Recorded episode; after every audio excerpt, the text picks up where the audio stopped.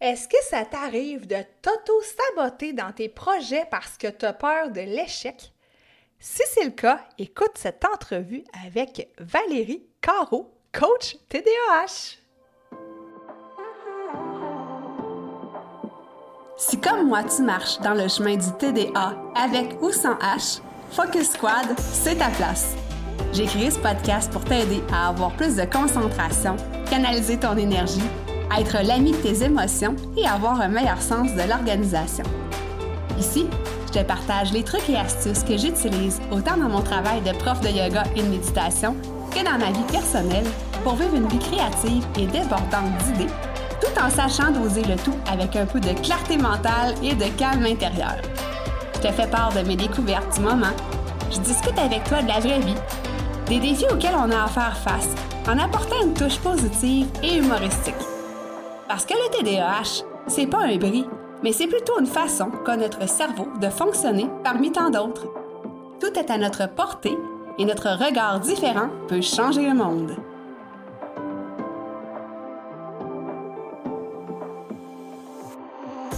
Salut, salut, j'espère que tu vas bien. Bienvenue sur l'épisode 128 du podcast Focus Squad.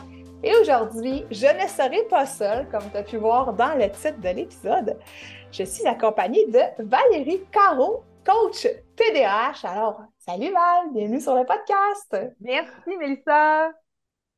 Je suis super contente de, te recevoir aujourd'hui parce que, écoute, nous, on est entrés en contact ensemble il y a euh, un an ou deux, hein, si je ne me trompe pas. Puis, euh, un bout, on s'était pas reparlé, puis là, euh, on a recommencé à se parler. Donc, Vraiment contente de pouvoir euh, discuter davantage avec toi aujourd'hui. Dis-moi, tu es coach TDAH. Est-ce que tu peux m'expliquer un petit peu c'est quoi ton travail dans la vie de tous les jours? En fait, euh, j'accompagne les femmes euh, qui ont un TDAH, qui vivent de l'anxiété. je les aide à se sentir plus sereines et plus accomplies. Je leur donne beaucoup d'outils aussi pour qu'elles puissent se sentir plus zen et euh, plus confortable dans, leur, euh, dans leur corps dans leur esprit.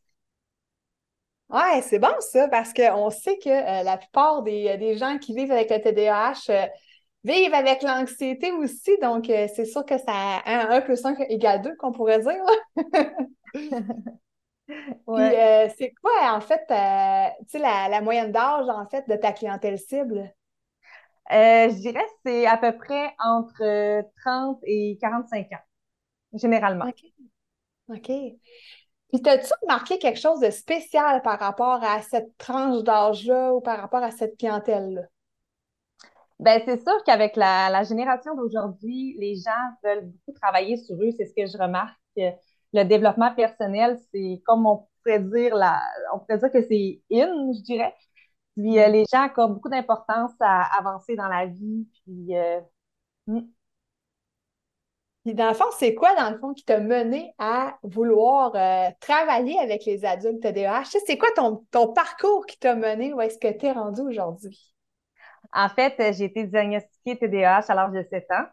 Puis euh, j'ai vécu beaucoup d'épreuves, puis beaucoup d'expériences, ben, beaucoup d'apprentissage aussi. Comme je dis le mot, j'aime pas dire le mot échec, donc je dis apprentissage. j'ai vécu beaucoup beaucoup d'intimidation puis beaucoup d'exclusion à cause de, cette, de ce trouble-là. Puis euh, ça m'a vraiment sensibilisée. Puis j'ai décidé de, faire un sens avec ce que j'ai vécu en aidant les gens. Hmm.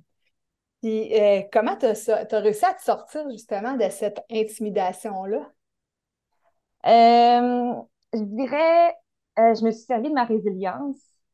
je me suis dit, euh, je suis pas fautive, je suis pas une victime, je suis une gagnante. Hmm. Puis euh, je suis capable de, prendre ma vie en main et de pouvoir euh, faire un sens avec ce que j'ai. Ah, c'est génial ça parce que tu parles de reprendre son pouvoir, puis c'est vrai pareil, c'est super important de pouvoir être capable de, de reprendre son pouvoir. On l'a entre les mains, mais des fois, on se. J'allais dire, on se le fait enlever, mais c'est nous qui le laissons partir c'est pas les autres qui nous l'arrachent, tu sais. Effectivement. Hmm. Puis maintenant, là, aujourd'hui, c'est quoi ton plus grand défi avec le TDAH? Y a-t-il quelque chose sur lequel euh, tu as de la difficulté encore ou qui trigger? Je dirais l'organisation, ça c'est difficile. Puis je dirais euh, euh, la peur de l'échec aussi, ça fait partie de, de mon défi, mais je la surpasse en m'exposant justement à cette peur-là. Hmm. Puis, dans le fond, c'est ça, euh, je sais que tu aimes ça ben, beaucoup. C'est un de tes sujets fétiches, on va dire, la peur de l'échec. Comment ça se traduit, tu sais, dans le day-to-day? Comment, tu sais, pour que la personne qui nous écoute dise Hé, hey, Christy, c'est moi ça! c'est quoi, entre guillemets, les symptômes de la peur de l'échec? Euh, les symptômes de la peur de l'échec, euh, je dirais, c'est de ne pas passer à l'action, de, de stagner dans, dans ses projets. Ce que j'ai déjà fait dans le passé aussi. des fois, quand j'avais un projet, j'étais du genre à, me dépêcher de le finir tellement que j'étais enthousiaste. Puis après ça, j'avais de la misère à, passer à l'action. J'avais tendance à avoir de la misère à prendre des décisions. OK. Puis, euh, je dirais qu'un autre des symptômes, c'est c'est de rester dans sa zone de confort. J'appelle ça la zone de confort inconfortable. Ouais, comme de ne pas essayer des nouvelles choses finalement, puis de, de rester dans ce que tu connais, c'est ça. Puis, euh, est-ce qu'on pourrait dire que c'est comme une espèce d'auto-sabotage? Tu, sais, tu dis, j'ai comme, je fais mes projets, je suis enthousiaste, puis là, quand c'est le temps de. C'est, quand c'est le temps de les montrer aux autres, tu vas dire que c'est là que tu ne passes pas à l'action? Exactement. C'est sûr qu'avec les années, euh, j'ai beaucoup travaillé là-dessus, mais je dirais qu'avant, c'était. Euh, quelque chose. Ouais, ouais, ouais. Puis c'est drôle parce que ça me fait penser, tu sais, peur de l'échec, ça peut être aussi relié à la peur du succès. Je sais pas si ça te parle. Oui, ça me parle. Oui. Ouais. Oui. Ah, je comprends ça. Tu sais, je sais, dans le fond, c'est ça. On est tout le temps comme excité de faire quelque chose sur un projet. Puis là, on dirait que rendu à la dernière minute, des fois, on est comme Ah, euh, la petite voix tout saboteuse qui embarque. Puis, puis comment tu fais justement quand ça arrive, là, ça, là, que tu as un projet qui, est mené à terme, il reste juste, on va dire, à, l'exposer ou à le vendre. Comment tu fais pour te botter le popotin en bon québécois pour euh, sortir de cette peur-là? En fait, ce que je fais, c'est que j'essaie de me programmer avec un bon mindset, puis je visualise les résultats euh, que je veux obtenir. Fait que ça m'aide à, me grounder puis à, à me mettre dans le mood. Puis ah, je passe à l'action, euh, ça c'est sûr. Euh, je, me dis euh, tout le temps, bon, s'il y a une chose qui me fait peur, je vais le faire. Parce que ce qu'on a peur dans la vie, c'est parce qu'on a besoin de le faire. Oui, hmm. Ouais, ouais, c'est clair. C'est clair, ça me parle vraiment. Puis, euh... ouais. C'est quoi, dans le fond, tu sais, ces temps-ci, disons que tu dis j'ai une peur de quelque chose. As-tu un, un, exemple de projet que tu as eu peur puis que finalement ça, ça a super bien marché puis tu n'aurais comme pas dû avoir peur, entre guillemets, tu sais? Je dirais quand j'ai fait euh, mon cégep, parce qu'on m'a dit quand j'étais enfant que je pourrais pas, j'aurais juste une sixième année tellement que mon TDAH prenait de l'ampleur. Donc, mmh. euh, j'étais allée au cégep. Euh, au début, j'avais vraiment la chienne, je dirais, là, mais j'ai réussi à faire mon parcours quand même, puis m'en sortir plutôt bien. Oui, oui. Fait que dans le fond, tu as fait fi de qu'est-ce que les autres disaient pour avancer, tu sais. Oui. C'est fou, des fois, les croyances que les autres ont, tu sais, qui portent un jugement sur toi, mais que, tu sais, ils ne connaissent pas, dans le fond, ils ne savent pas quitter. Ça, c'est la première des choses. Puis la deuxième des choses, ben, c'est comme un moteur, je trouve, quand quelqu'un juge sur quelque chose, puis dit, ah, tu sais, tu n'arriveras pas ou tu ne seras pas capable. Ah ouais, attends un petit peu, je vais te montrer que je suis capable, tu sais. Ça me rappelle la fois, juste une petite tranche de vie, une petite parenthèse. Euh, je me souviens, j'avais été montrer euh, mon diplôme euh, de, l'étude secondaire à mes profs qui m'avaient rabaissé au secondaire. je la ris encore, celle-là. Ah, puis tu sais, ça a tellement dû être une genre de satisfaction, là. Tu sais, pas une vengeance, mais juste dire, tu sais, garde, j'ai réussi, puis je vais aller encore plus loin que ça. Tu sais, ça, c'est juste le début, finalement, là. Exactement. Hum, ouais. Euh, dans tes accompagnements de coach TDAH, est-ce que, en fait, tu pourrais nous parler d'une grande réussite, là? Tu sais, quelqu'un que, que tu l'as pris du point A, était dans telle situation, puis que là, maintenant, est rendu au point euh, B, puis euh, l'amélioration qui s'est produite. Là. As-tu un exemple? En fait, j'avais coaché une fille il y a à peu près deux ans. Puis elle avait de la misère dans son couple à communiquer. Ça l'a pris trois rencontres. À la troisième rencontre, elle m'a dit, ben, quand j'ai demandé est-ce qu'on reprend rendez-vous, elle m'a dit non. Elle dit j'ai plus besoin de prendre rendez-vous. Elle dit ça s'est beaucoup amélioré. Ah, wow! Alors, c'est vraiment fou. Puis, tu sais, des fois, les gens, c'est ça, ils essaient de faire les trucs par eux-mêmes, de faire le développement par eux-mêmes, puis des fois, ça fonctionne pas toujours. Tu sais, d'où l'importance, je pense, de, d'aller euh, consulter à qui de droit, là, tu sais, qui peut t'aider au niveau du TDAH, là. Oui. Hum... Ce sera pas long, je regarde ma petite liste de notes. Quand est-ce que quelqu'un devrait consulter justement une coach TDAH, une accompagnante, peu importe, quelqu'un qui, peut l'aider dans le TDAH? En fait, quand la personne est prise dans ses croyances limitantes, puis qu'elle n'a pas recours à des stratégies, euh, puis quand elle n'est pas consciente de ses ressources intérieures, parce que le rôle de la coach, c'est de réveiller ou plutôt euh, d'aller puiser dans les ressources intérieures de la personne. Mm-hmm. Tu sais, comment qu'elle fait si elle ne sait pas qu'elle est prise dans ses croyances limitantes? Euh, oh, ça, c'est une bonne question. Euh, si elle ne sait pas qu'elle est prise dans ses croyances limitantes, euh, en fait, je la, je, la, questionne beaucoup, je pose beaucoup de questions pour creuser dans ses croyances. Puis elle finit par, par me dire des phrases qui veulent traduire euh, c'est quoi les croyances limitantes que la personne a. Ouais, qui t'allume quelque chose dans le fond quand elle te dit une phrase ou euh, c'est ça. Exactement. Parce que, tu sais, des fois, c'est pas toujours évident. Tu sais, il y a beaucoup de gens qui disent Ah, ben non, tu sais, euh, moi, le, le, TDAH, je le gère, puis il n'y a, pas de problème, il n'y a pas de problème. Tu sais, ce que je remarque souvent, c'est pour ça que je t'ai posé la, la, question au début, tu sais, par rapport à la tranche d'âge. Ce que je remarque de mon côté, c'est que c'est la femme, on va dire, entre 35 et, oui, 50 ans, comme même tranche d'âge que tu viens de, que tu as oui. puis euh, qui se rend compte qu'elle euh, est comme en surcharge. En fait, elle a, euh, toute sa vie, elle a compensé. Puis là, bon, toi, tu as su que tu avais le TDAH quand tu étais jeune. sais, ça, c'est un sujet, comme on parlait d'intimidation, tout ça tantôt. Il y en a qui sont diagnostiqués sur le tort, puis se rendent compte quand leurs enfants sont diagnostiqués. C'est ça que je remarque, tu sais ils ont assuré toute leur vie, à l'école, à l'université, peu importe, ça allait quand même pas pire.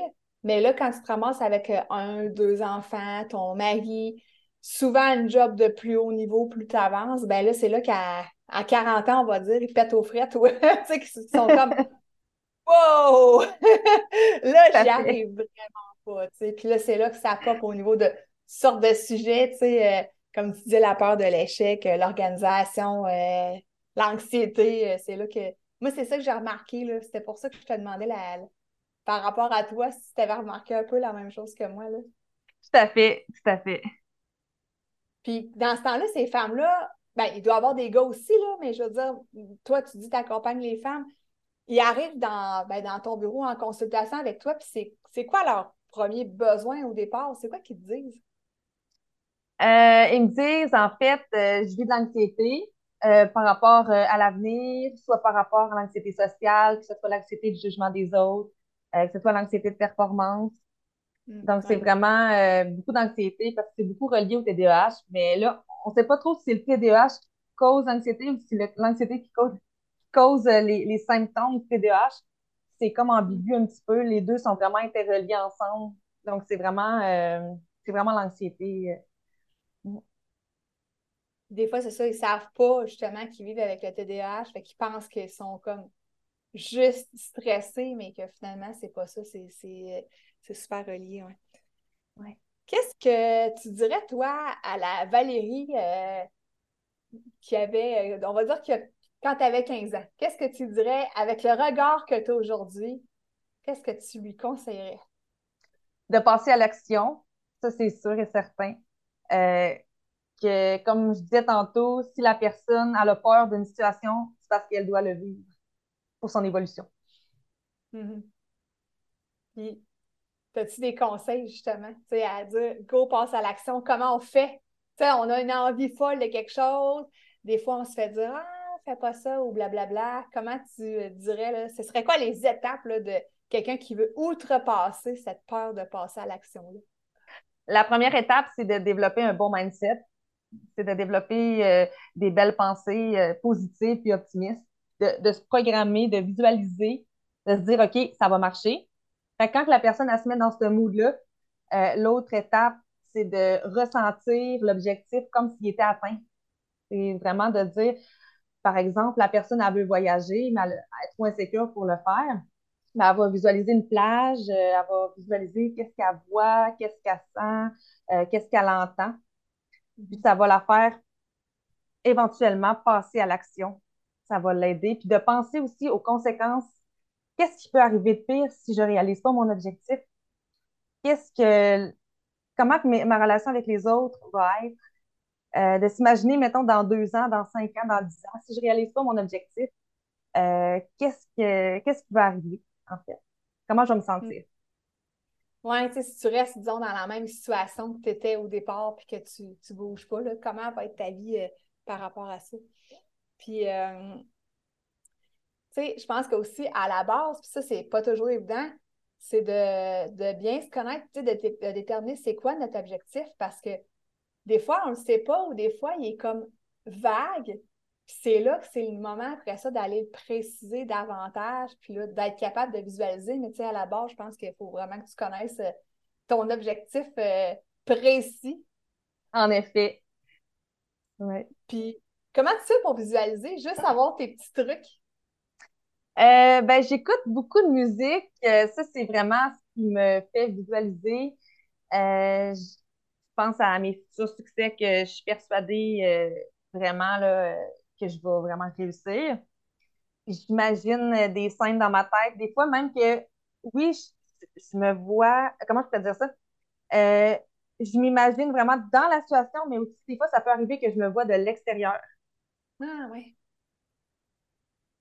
Comme, ouais, c'est ça, c'est bon, d'imaginer comme un peu une scène de film, que tu es comme, tu sais, tu es l'observateur, c'est beaucoup ça en méditation aussi, là, tu, te, tu te retires, puis euh, tu regardes de loin euh, qu'est-ce qui pourrait se passer, tout ça, là. Fait que c'est, vraiment bon. Puis c'est ça, tu sais, moi, j'en fais des fois la visualisation, mais je trouve que j'en fais pas assez, puis ça serait vraiment à, remettre à mon horaire. Fait que, tu sais, les gens qui nous écoutent, là, visualisation, c'est un bon truc. Effectivement. Très bon truc. Euh, dans le fond, c'est quoi les, les services que tu offres présentement? En fait, je suis en train de monter euh, un programme en ligne sur l'anxiété, justement. Wow! Oui. Puis euh, il, va avoir un, il va avoir un peu. Oui, en fait, euh, ça va être des capsules vidéo, des podcasts. là, ça, j'en dis pas plus pour ça. Mais il va y avoir du coaching aussi de groupe à travers ce programme-là. Alors, le reste, une surprise. Puis, dans le fond, est-ce que tu vas fonctionner par cohorte ou c'est quelque chose que les gens vont acheter déjà comme préenregistré? Les gens achètent préenregistré. OK. Fait qu'il n'y a pas, disons, de cohorte, là, euh, tu sais, ça part euh, telle date ou tout ça. C'est vraiment, tu achètes puis tu es prêt ou prête à faire le programme. Exactement. As-tu une date de sortie pour euh, le dire aux gens? Ça devrait ressembler peut-être au mois de janvier, mais c'est sûr que ça va être en 2024. C'est pas c'est pas dans les semaines à venir, mais c'est en voie de réalisation. Cool. Puis à, travers ça, est-ce que tu offres encore du coaching euh, one-on-one ou euh, comment ça fonctionne? Euh, one-on-one, non, pas vraiment. Ça va plus être vraiment du coaching de OK, le programme. Fait si on veut avoir accès à toi, il faut qu'on attende le programme qui va sortir début 2024, c'est ça? Exactement. Cool. Écoute, je vais laisser tous les liens pour te rejoindre si quelqu'un est intéressé. Euh, je ne sais pas si déjà tu as une liste d'attente. Si c'est le cas, je mettrai le lien dans les notes d'épisode. Si jamais il y a des gens qui veulent euh, s'inscrire déjà. Euh, écoute, moi, je te remercie beaucoup pour cette belle conversation. Je te remercie pour le passage sur le podcast et assurément qu'on va se rejaser. Merci beaucoup, Mélissa. Ça fait plaisir.